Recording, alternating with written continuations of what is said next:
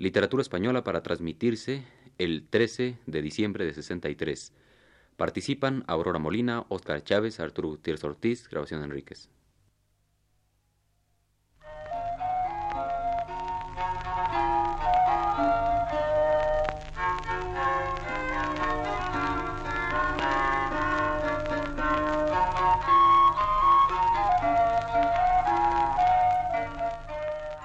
Buenas tardes, amable auditorio. Radio Universidad de México presenta Literatura Española, un programa a cargo del profesor Luis Ríos.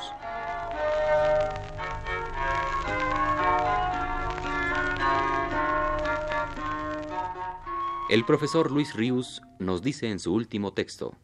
En el modernismo nos encontramos con una actitud crítica frente a una poesía anterior de tal manera absoluta que constituye como una falange perfectamente ordenada, que dispara sin tregua contra aquella sus proyectiles destructores que llevan en su fondo un germen renovador. Al mismo tiempo, esta que he llamado falange modernista no afirma de ningún modo que ella sea una escuela, la escuela verdadera, sino que por el contrario lo niega. No aspira a plasmar módulos que vayan más allá del poeta que los crea, no se trata, pues, de la lucha de dos formas de concebir la poesía, la una enfrentándose a la otra para que la vencedora, una vez vencedora, venga a suplantar a la anterior, erigiéndose en norma ejecutiva. Es una lucha, al cabo de la cual la forma renovadora que ha vencido a la establecida no se afirma, sino que se niega a sí misma como sustituta de la anterior.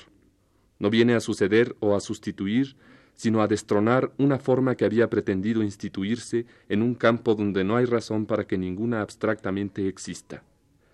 No ha venido a ocupar el lugar de una forma anterior, sino a desalojar dicho lugar de normas escolásticas, para que el individuo aislado, el poeta, lo ocupe y lo llene con sus propias intuiciones, con su personal necesidad poética. Aceptando la idea de Ortega de que el deseo no existe si previamente no existe la cosa deseada, ya sea en la realidad, ya sea por lo menos en la imaginación, y en cambio la necesidad auténtica existe sin que tenga que preexistir ni siquiera en la imaginación aquello que podría satisfacerla, podría establecerse la diferencia entre los distintos momentos de nuestra poesía, en momentos en que ha existido el deseo de poesía y en momentos en que ha existido la necesidad de poesía, los primeros son aquellos en que los poetas la han sentido existentes fuera de ellos mismos, como un valor absoluto y definitivo, al cual no había más que aproximar, conformándolos a él los propios sentimientos del poeta. Los segundos, aquellos en que los poetas han sentido una angustiosa ausencia de una verdad cuya necesidad sentían imperiosamente. Aquellos cuidaron o continuaron algo existente. Estos tuvieron que crearlo, destruyendo previamente lo que se consideraba establecido con valor absoluto, ya que al no saciarle su necesidad lo sentían falso.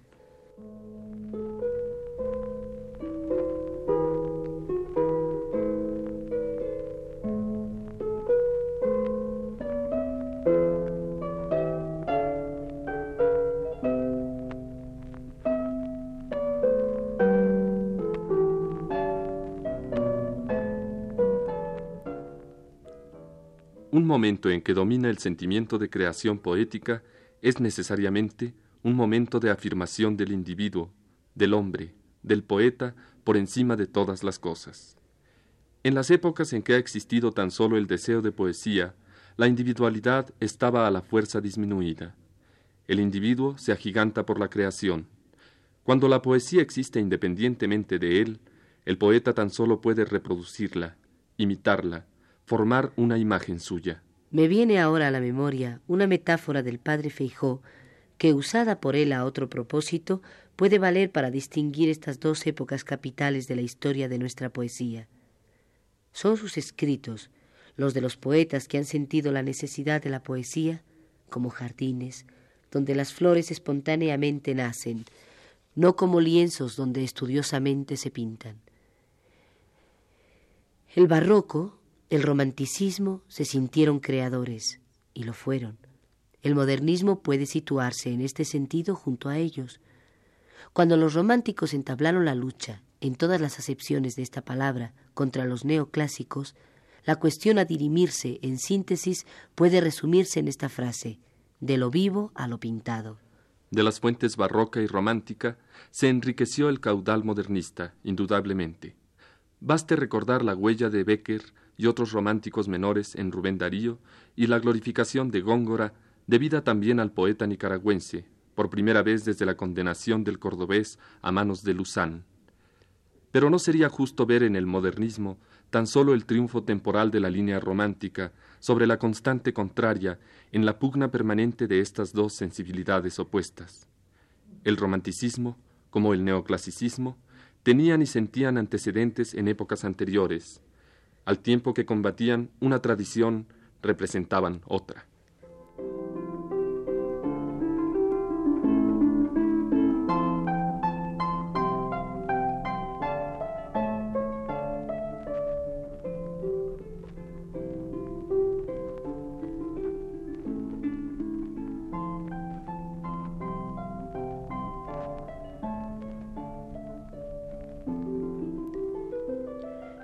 Aquí algo distintivo, peculiar y, a mi juicio, fundamental del modernismo. El modernismo brota sin tradición de ninguna especie. Es una creación pura, si vale la expresión. El romanticismo sería la creación de una modalidad definida, única, pero modalidad al fin y al cabo temporal de una sensibilidad constante que podemos percibir a sus espaldas como la cola de un cometa. En el neoclasicismo, esto lo advertimos mucho más ya que en él el elemento creador es mucho más limitado. Al negarle tradicionalidad a la poesía modernista, está claro que no se niegan las influencias que muchos poetas anteriores ejercieron sobre los nuevos. Precisamente el no tradicionalismo de esta poesía se nota en el cúmulo de influencias que aceptó. El modernismo se adueña de todo lo anterior sin afiliarse a ninguna tradición en especial. Visto hoy por nosotros, con el movimiento modernista ocurre un fenómeno de enormes proporciones. La distancia entre la poesía anterior y la moderna, a partir de Darío, es infinitamente mayor que la que cronológicamente existe. Hay una ruptura con el mundo anterior, con los siglos precedentes. Casi podría decirse que de golpe lo pasado se ve como algo remoto, y no como una fuerza que actúa vivamente en el desarrollo espiritual de la hora fuerza ininterrumpida hasta entonces y patente en el romanticismo, en el neoclasicismo y en todas las demás épocas de la historia de nuestra poesía. Este es el verdadero sentido que tiene la palabra modernismo, a mi juicio. Designa una nueva época, distinta a otra anterior, que es la antigua, en la que están incluidas todas las pasadas. El barroco, el clasicismo, etc., no son más que estilos distintos que se alternan y se oponen dentro de un mundo común. El modernismo no cabe en ese mundo, inaugura otro, el moderno, que es el que nos pertenece a nosotros. No se trata, desde luego, de una negación. Sería absurdo suponerlo. Lejos de eso, el espíritu modernista, más amplio que ningún otro, acoge todas las manifestaciones culturales y concretamente poéticas anteriores con un intenso fervor. No se fija, como el espíritu romántico o neoclásico, tan solo en las épocas que sienten afines a ellos, sino que vuelve los ojos a todas ellas. Escudriña en la antigüedad, en la dura epopeya de la Edad Media, en los alambicados poetas de las cortes del siglo XV, admira el espíritu dieciochesco y se enardece con el canto de los grandes románticos. Es todo lo contrario de una negación. Si nos atenemos a la generosidad, a la capacidad de comprensión y admiración del modernismo respecto a la poesía precedente. Se trata más bien de un problema de perspectiva. Todo eso que se admira ya no se siente actuando en ellos de una manera inmediata, vital. Está fuera de ellos, como un prodigioso espectáculo.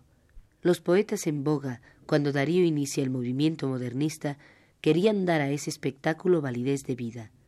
En otras palabras, disfrazándose de modo que pudieran tomar parte en ese espectáculo, pretendían que esa actitud suya fuese la poéticamente lícita, divorciando así la vida de la poesía. La revolución modernista no puede ser vista, en consecuencia, como una mera revolución formal, empeñada en acabar con los metros tradicionales, sino como una revolución contra quienes se empeñaban en proseguir en una actitud poética que correspondía a un mundo periclitado, que se alejaba definitivamente del mundo que comenzaba con el siglo XX. En estos años, el espíritu modernista presiente un renacimiento, y se sabe el elegido para crear un arte propio de la nueva edad del mundo. Desde un nuevo asiento, como desde la cima de un monte recién alcanzada, ya no existe un impulso de luchar contra nada de lo que ha quedado en la llanura, que ya entera se contempla desde ese punto de mira, sino es contra los contemporáneos que se han quedado rezagados y gritan que con ellos se quede la poesía, negándosela a una humanidad que ya no pisa la misma tierra. Se la contempla, en cambio, con una emocionada delectación, matizada de mil maneras según el personal sentimiento. En la poesía modernista, esta evocación derivada de la perspectiva señalada es constante. Ya fuera de él se le ama, se le añora.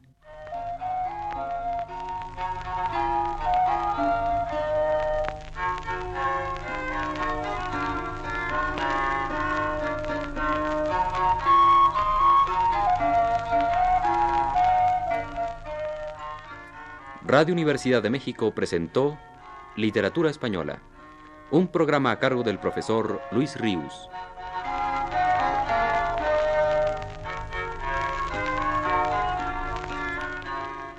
Escucharon ustedes las voces de Aurora Molina y Óscar Chávez.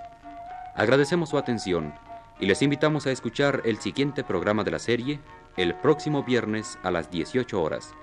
Muy buenas tardes.